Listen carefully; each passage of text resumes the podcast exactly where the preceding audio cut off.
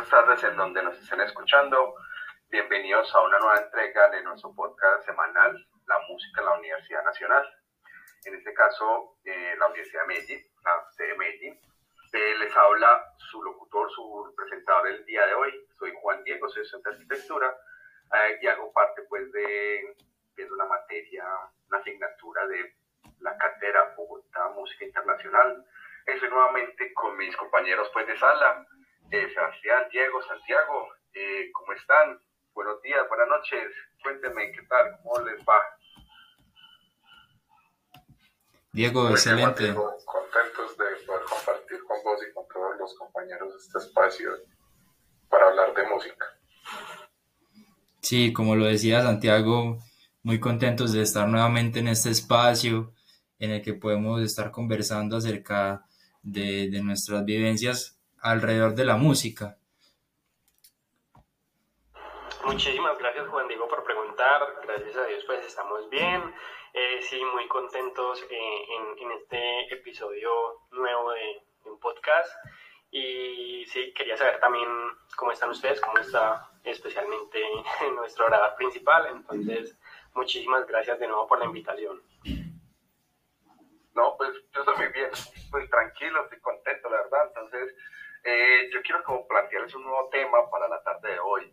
Es que yo me puse a buscar, a ver, entender un poquito más la música y eh, adentrarnos más acerca de los cuartetos o, lo, o, la música de cámara. ¿Por qué? Porque alguna vez yo tuve una banda musical y éramos cuatro peludos y cada uno tenía un instrumento, empezamos como a, trabajar, a hacer bulla. Pero listo, ya que estamos con este proyecto audio, eh, audio este audio, eh, hablemos un poquito de los cuartetos, de los cuartetos como tal, porque eh, a mí me gusta personalmente la música orquestal con coros grandísimos, que hay un, tipo Carmina Urana, pero pues pucha, eso es mucha gente, pero bueno. Somos cuatro, entonces empecé como a plantearles el tema y qué tal si hablamos sobre los cuartetos. En este caso encontramos, encontré una, un compositor, pelado pues cuando empezó a componer, eh, Joseph Haydn, entonces, yo quisiera es que si han consultado algo del man, que saben de él. No sé, Diego, que alguna vez en el primer episodio nos hablaba sobre otro compositor que en, ese, en esa tarde también estuvimos conversando de él. Sí, sí, Juan Diego, muchísimas gracias por, por, darme la palabra. No sé, parezco más como historiador que, que, que ingeniería forestal porque, no sé, me apasiona mucho como, como la historia de, de, las personas, los autores, etcétera, pero sí, pues es muy claro porque precisamente estaba, estaba como consultando a profundidad como, como la historia, la biografía de Joseph Haydn, eh, y este es un compositor eh, austriaco, eh, pues fue que bueno, él nació el 31 de marzo de 1732, eh, todo el mundo dice, no, en Austria no, él tuvo que haber nacido en, en, una ciudad, no, él nació en un pueblito. Entonces, mira que siempre como los grandes artistas o así, siempre nacen como, como de pequeños lugares eso es un, dato muy interesante. Nació en Rau, Rau, bueno, mi, mi, mi, alemán no es pues que sea el, el, el, el más pro. Eh, fue hijo de Matthias Haydn, que fue un carretero, y ya María Kohler, que fue una cocinera. Entonces, eh, como, como comentábamos en, en, en, nuestro podcast pasado, eh, eh, estos jóvenes se caracterizaban pues, en, en esas épocas como, como, tener un carácter alegre, como empezaron um, su pasión por la música, a dar sus primeros pasos musicales. Y siempre eh, es como de la, pues, o sea, casi siempre es como de la mano del papá y eso, o que le frustran los sueños, pero siempre dicen, no, vamos adelante, vamos con toda.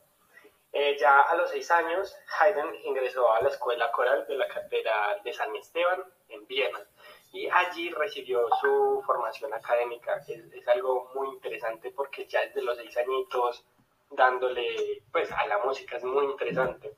Ya a los nueve años empezó con la participación y llegó a actuar de solista, eh, empezó a hacer eh, como cambios en la voz, empezó, o sea, a descubrir, a explotar todo este talento que, que él tenía. Ya trabajó en 1755 para el barón Carl Joseph von Fernberg, Fernberg sí, sí, así se llamaba, Former. Siendo en esa época, eh, como cuando compuso, eh, como empezó a componer eh, los primeros cuartetos para cuerda. Ahí es donde Juan Diego toca pues el tema de, de estos cuartetos de cuerda y él fue como uno de los principales exponentes como, como de, de, este, de este tipo de composición. Entonces él empieza ahí desde 1755 a hacer como sus primeros cuartetos. Es muy interesante. Ya para 1759, que es cuatro años después, empezó a, como a trabajar con el conde Fernando Maximilian von Mercy. Y empezó su trayectoria, sus cuartetos de cuerda, empezó ya a ser maestro de capilla, empezó a realizar como lo de las sinfonías junto con Joan Peter Salomon y ya empezó a hacer sinfonías eh, que son muy famosas como La Sorpresa, El Militar, El Reloj, El Redoble de Tambor, Londres. Eh, ya para el año también, eh, pues hablando un poco más de su vida personal, en el año de 1760 se casó con María Ana Keller, pero fue lastimosamente fue un matrimonio fracasado y sin hijos. Entonces esa parte fue como toda triste para él como que no, no fue lo que esperaba, sino que, o sea, creyó que todo era como la música para él, que se daba de una forma espléndida, pero lastimosamente el, matrimonio no fue lo mejor para él. Y ya eh, como para, para, sus últimos días falleció en Gumperdorf, en Viena, el 31 de mayo de 1809. Eh, ya sus restos fueron llevados a la aldea de Einstein, donde vivió allí tres décadas, entonces como que allí fue muy, muy amado, entonces eh, también él, antes de morir dijo que quería que sus restos fueran llevados allá. Y también como parte de tips de su vida, era que él sufría pólipos nasales. Eh, es como, no sé, como, haz de cuenta unos tumores en, en, la nariz y eso le daba un aspecto bastante bulboso y desfigurado. Entonces a veces le molestaba tanto que le era imposible componer tanto como del dolor y, su aspecto físico no era que llamara mucho la atención, pero en sí él, él, él lo consideraban como el padre de, los cuartetos de cuerdas. Entonces no sé si alguno de ustedes em, eh, sepa qué es cuarteto de cuerdas, qué me pueden hacer, decir acerca de, de una de las composiciones que es muy famosa de Haydn, que se llama La Broma, o sea, ¿qué me pueden decir de eso? o no sé, muchachos, ¿ustedes qué opinan? ¿Por qué tan callados? Pues? no, callados, que también. Que ya hablan. Escuchar un poquito, porque, pues, mucha, uno en el amor es que le vaya muy bien, pues, por pero bueno. Uh, total, y ahora es peor.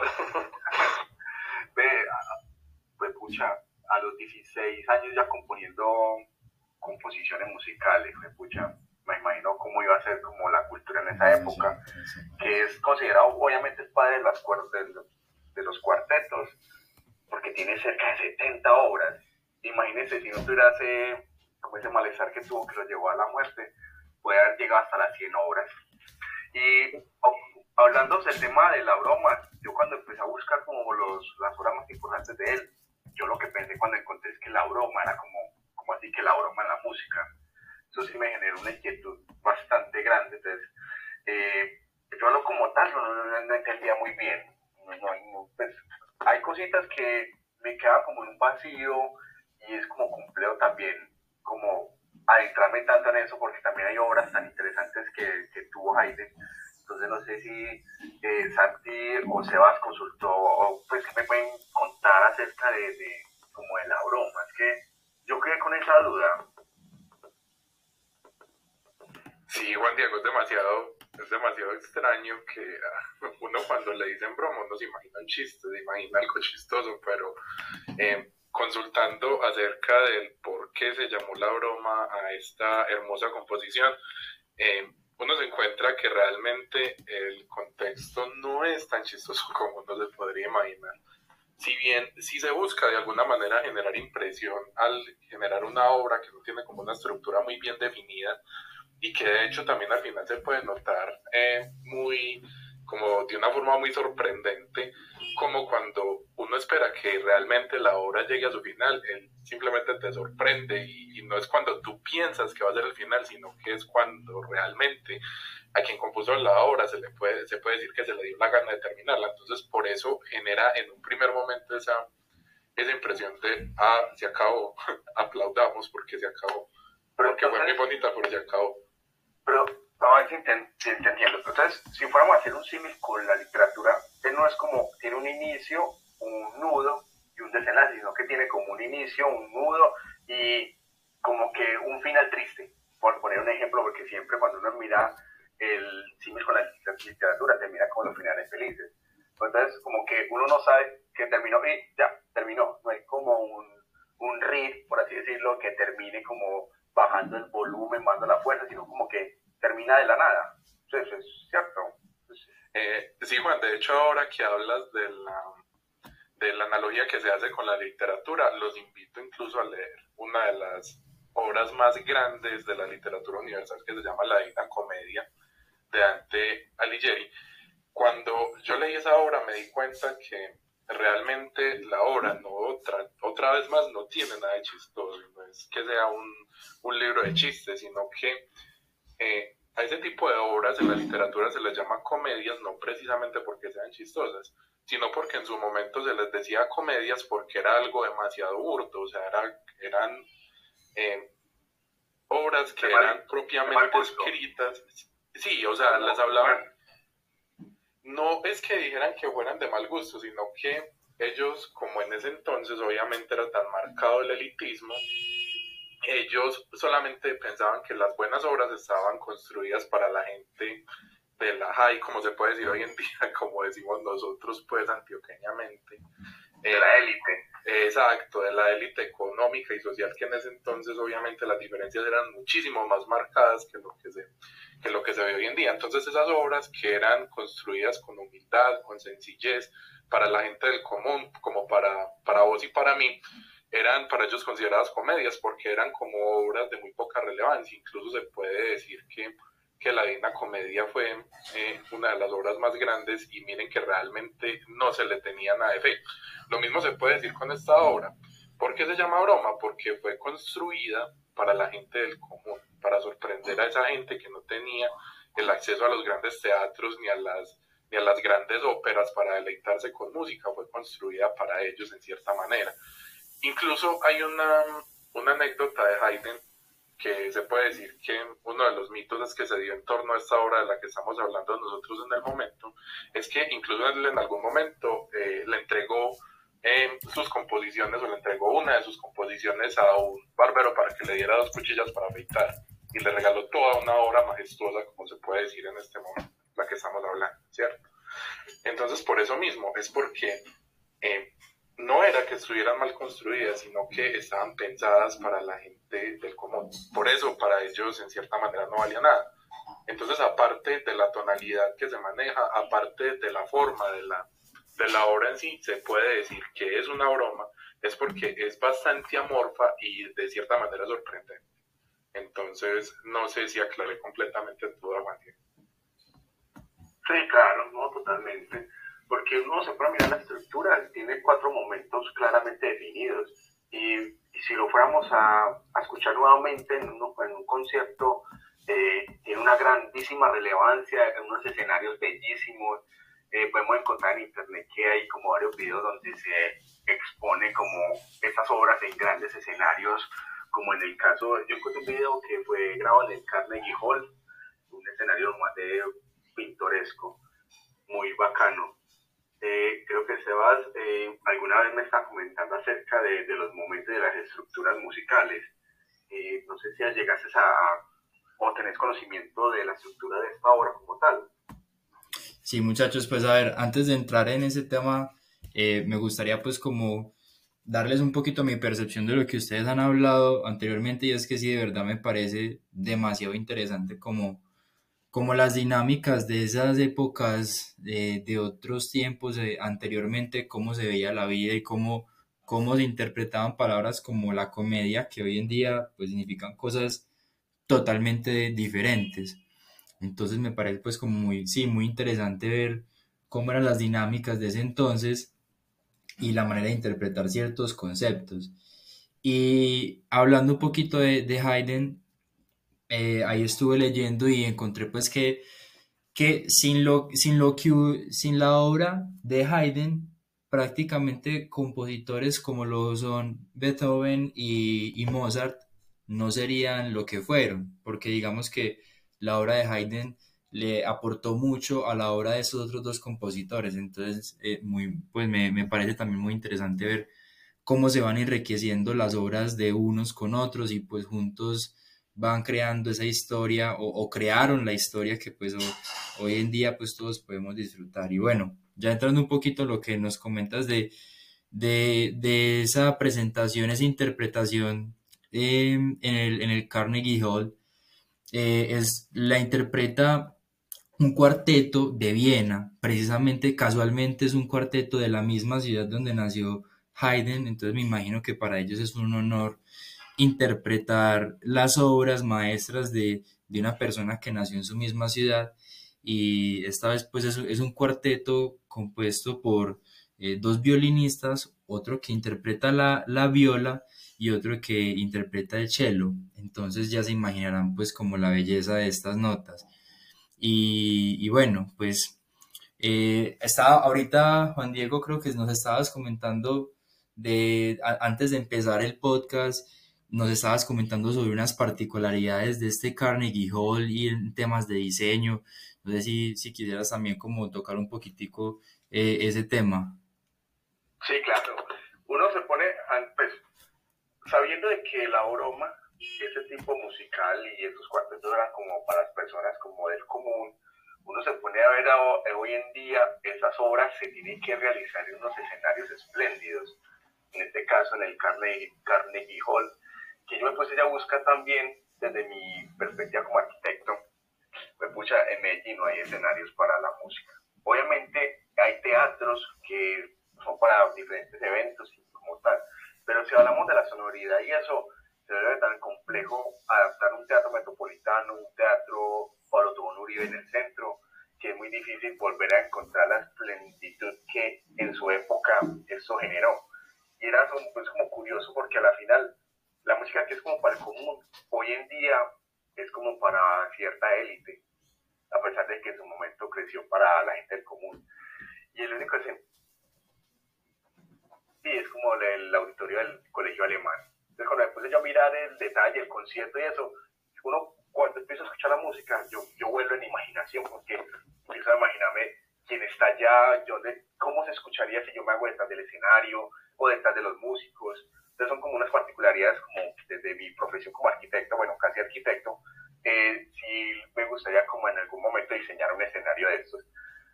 Pero entonces, imagínense pues uno, cuál es una de las partes que tiene el, el cuarteto la última parte que es muy rápida y generalmente en forma de rondo.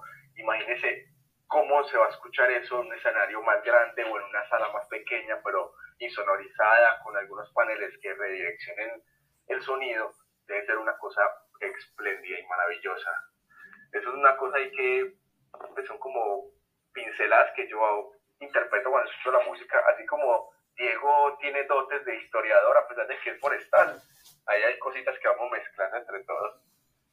Y bueno, eh, no sé si alguien tiene algo más para aportar, como para no aburrirlos, queremos como hacerle la invitación a que nos escuche la próxima semana, de que estén pendientes de las sesiones sincrónicas de la Cátedra Bogotá Música Internacional, que es la que nos ha abierto un poquito el panorama, poder conversar con ustedes, cuatro compañeros, nuevamente hablar de la música. Si alguien tiene algo para aportar, como para ir cerrando. No, finalmente, Juan Diego, agradecerte. Eso, estamos ahí sincronizados, Santiago y yo. sí, sí, sí. Dale, no, pues lo que les iba a decir es que agradecerles por este espacio y, y definitivamente me, me, gusta mucho que podamos discutir sobre estos temas musicales y así vamos construyendo también cultura en la ciudad y, y nosotros que somos pues el, el futuro, por así decirlo, de, de, la ciudad somos los encargados de, materializar esas ideas que, vemos que faltan en la escena musical y, y, por qué no, ese sueño se puede volver realidad en un futuro. Así es, la cátedra como tal, a mí me ha hecho entender un poquito las sesiones cuando son de piano, cuando son de buenas compositoras, cuando son de arco, eh, cuando son de arpa, primera yo que pues, a mí la primera es que me, una de las sesiones pasadas eh, de, de, la música del, con el arco, con el arpa, perdón, el arpa, súper interesante. Bueno, Diego, muchas gracias también a Santiago, a Sebas, eh, nos estamos escuchando, eh, los invitamos a que nos sigan en redes sociales y también en nuestro canal de Spotify como tal. Bueno, muchas gracias. muchísimas gracias a ustedes también por, por el tiempo, por la dedicación. Muchísimas gracias. Sí, o sea, por el tiempo tomado, porque sé que últimamente no es fácil eh, cuadrar una agenda o un horario, entonces les agradezco por, en serio, por el tiempo tan valioso que, que están tomando para como nutrirnos de cultura e historia de, acerca de la música. Entonces, no, muchísimas gracias y si es que nos vemos en, en una próxima ocasión y no, en serio, muy agradecido. Listo, muchas gracias. Hasta luego. Hasta luego.